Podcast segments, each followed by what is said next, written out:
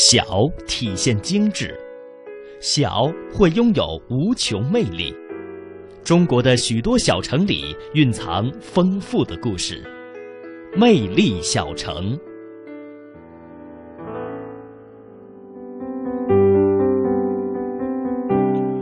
好的，来到今天的魅力小城，要带您到大美青海。那么，由于特殊的地理环境所形成的高原气候啊，在青海人的传统观念当中，认为饮酒可以避疫障、去寒湿、活血脉，所以说呢，酒在当地啊，也是成为了日常生活当中不可缺少的东西。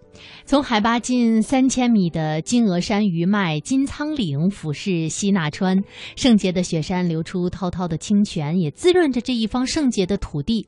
在青藏呃青海高原啊，是有六十多平方公里的西纳川上，地势平坦，土质肥沃，气候温和，灌溉便利，农事生产的水平也比较高，生产着青稞，那也是黄水流域的粮油主产区。嗯，那青稞除了吃之外呢，还有一个最大的作用就是酿酒了。在大约在三百年前啊，这穆氏先祖呢是从甘肃平凉携家带口。沿着黄水辗转迁徙到了青海黄中金仓岭的一条山沟里落脚生根了。从此呢，这里呢便有了因为酿制名流酒而闻名的村庄，就是我们今天要带大家了解的穆家村。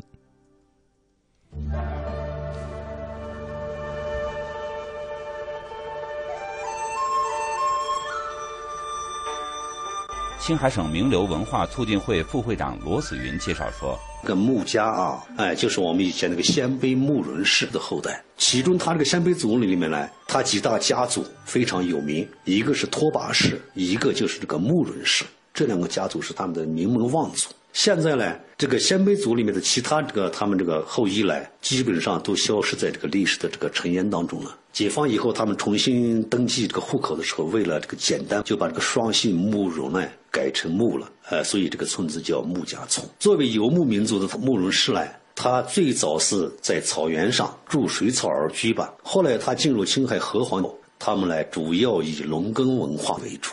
由于他们这个穆家村这个地理位置的限制吧，他们的主打种植物应该是青稞，所以呢，这个青稞此后也就变成了酿造青稞酒的主要的原料。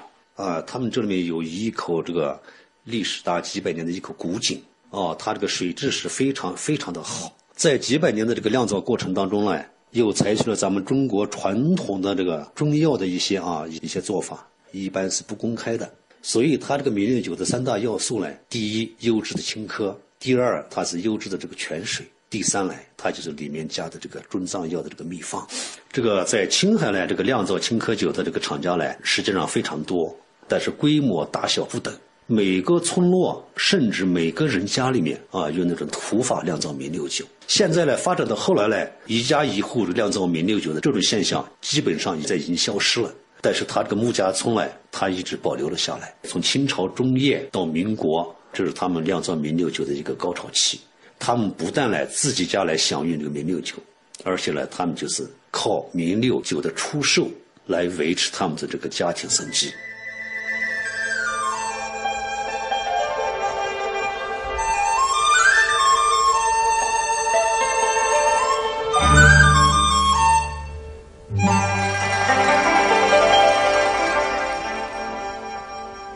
走进穆家村的村口，一股浓郁的酒香味儿就扑鼻而来。在穆家宅院里，人们能感受到浓浓的历史文化气息。院子西墙根儿，一棵粗壮的李子树下有一口百年老井，是穆家前辈在清朝末年开凿的。在穆家村老辈人的记忆中，井沿上那株李子树长得枝繁叶茂。而用清冽甘醇的井水酿出的名流，更是酒香纯正，韵味绵长。如今穆家依然在这口井里汲水酿制名流。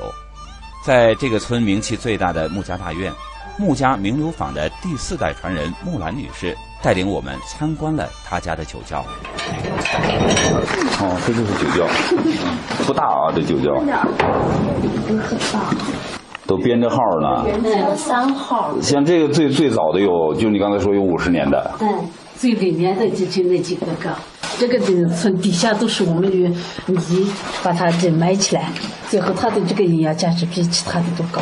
一年我们产量再低再低，我们反正是要把嗯存酒必须要几十年几十年要保留下去，因为这个你酿出来以后，还要我们对比对比，最原始的酒都放在这里面。嗯，这几个缸也是从那年这个三百多年的那个缸。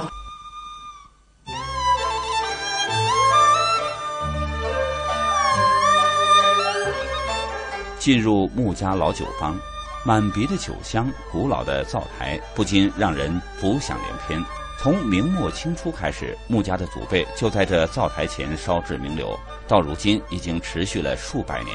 从清朝嘉靖年往后有名有姓的第一代传人算起，至今已传到了第五代。据民间传说，公元六百四十一年，唐文成公主出嫁吐蕃赞普松赞干布。在公主隋带去的书中有六十种讲说工艺技巧的书籍和各种食品饮料配制法，其中就带有酿酒技术和工匠。他在临羌城，也就是如今的青海黄忠县揽龙口地区，品尝了当地所产醪汁，大为赞叹，于是便留下部分工匠对原有的酿造工艺加以改造，与当地人一起酿造出了历史上第一坛。甘甜清亮的青稞名流酒，木兰女士的父亲今年八十二岁的穆世基是家族迁徙之后穆家名流坊的第三代传人。在老人的记忆中，解放前家中酿造的名流酒年产量只有几百斤，仅仅用于自家饮用和招待亲朋好友。后来由于添加了多种中草药，酒的口感好且有保健功能。改革开放以后。穆家开始向外出售自家烧制的名流酒，穆家名流的名气越来越大，名声越传越远。我们这个酒喝了以后，对胃也好，口感也好，好在药方上了。主要是我们的药好，药多。再一个是对关节、对老人睡觉、免疫力好，全是中药，不伤人。你就是喝的烂醉，第二天也头不疼、口不干。我七八岁的时候就和父亲酿酒，我要把这个祖传方子子子孙孙传下去，这是个宝，不能断掉。当地人在回忆往昔岁月时，经常说，过去每逢喜事或是在劳作之余，喝上一碗气味醇香、清爽甘润、酒香绵软的名流酒，那可真是可口又舒心。那时，穆家酒坊的顾客们多是熟面孔的乡亲，劳作了一天后，大家聚集到穆家小院中。支上桌凳，弄几样小菜，猜拳饮酒，谈天说地，讲古论今，一天的疲惫就在甘醇的名流酒香中消散了。这些年，随着酒文化的传播和旅游业的升温，穆家名流坊的第四代、第五代传人更具产业发展的眼光。穆家名流酒独特的烧制技艺，也打破了传男不传女的传统规矩，传到了穆家第五代木兰女士手中。中国呃历史文化的传承，家族式的传承，都说传男不传女，把这个技艺传给你了，为什么会这么做呢？从小的方面说，是我们家的呗这是秘方；从大的方面说，这是我们青海的一个酒文化呗，传男不传女，这样下去，我们青海的酒文化就失传呗。为了把这个酒文化不能失传，祖祖辈辈传下去，必须要打破这个传统的观念。古话说：“酒香不怕巷子深。”深藏在青海大山深处的穆氏名流酒庄，处处散布传扬着古老厚重的酒文化气息。这里的酿酒人把传统农耕文化与现代旅游业融合在一起，为当地的发展开辟出一条新路。很多慕名而来的游客对这里的酒和酒文化赞不绝口。我喜欢喝酒，更喜欢喝这个名流酒。如果这个名流酒啊，你稍微给它加一加温啊，那样喝的话，确实感觉特别好。跟起勾兑酒相比的话，简直就是啊，有天壤之别啊。每年的农历二月初二是青海农村开始春耕、迎接春天的一个传统节日，在穆家村也是流传了几百年的酒神祭的祭日，是全村人一年一度的欢庆时刻。古老的酒神祭活动传承着祖祖辈辈青海人对名流酒的情感，也为当地文化旅游产业增添了几分神秘和吸引力。各位听众，大家好，今天是农历的二月初二，在青海省西宁市黄东县的穆家村，名流文化旅游艺术节的祭酒活动正在进行。那今天的天气呢非常好，阳光明媚。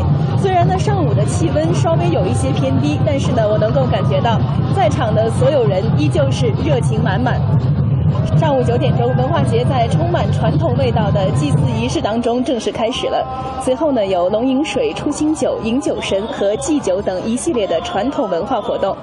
在祭酒的环节，我们跟着祭酒的队伍围着村子整整绕了一圈。那随行的村民也是告诉我，这预示着来年风调雨顺、吉祥如意。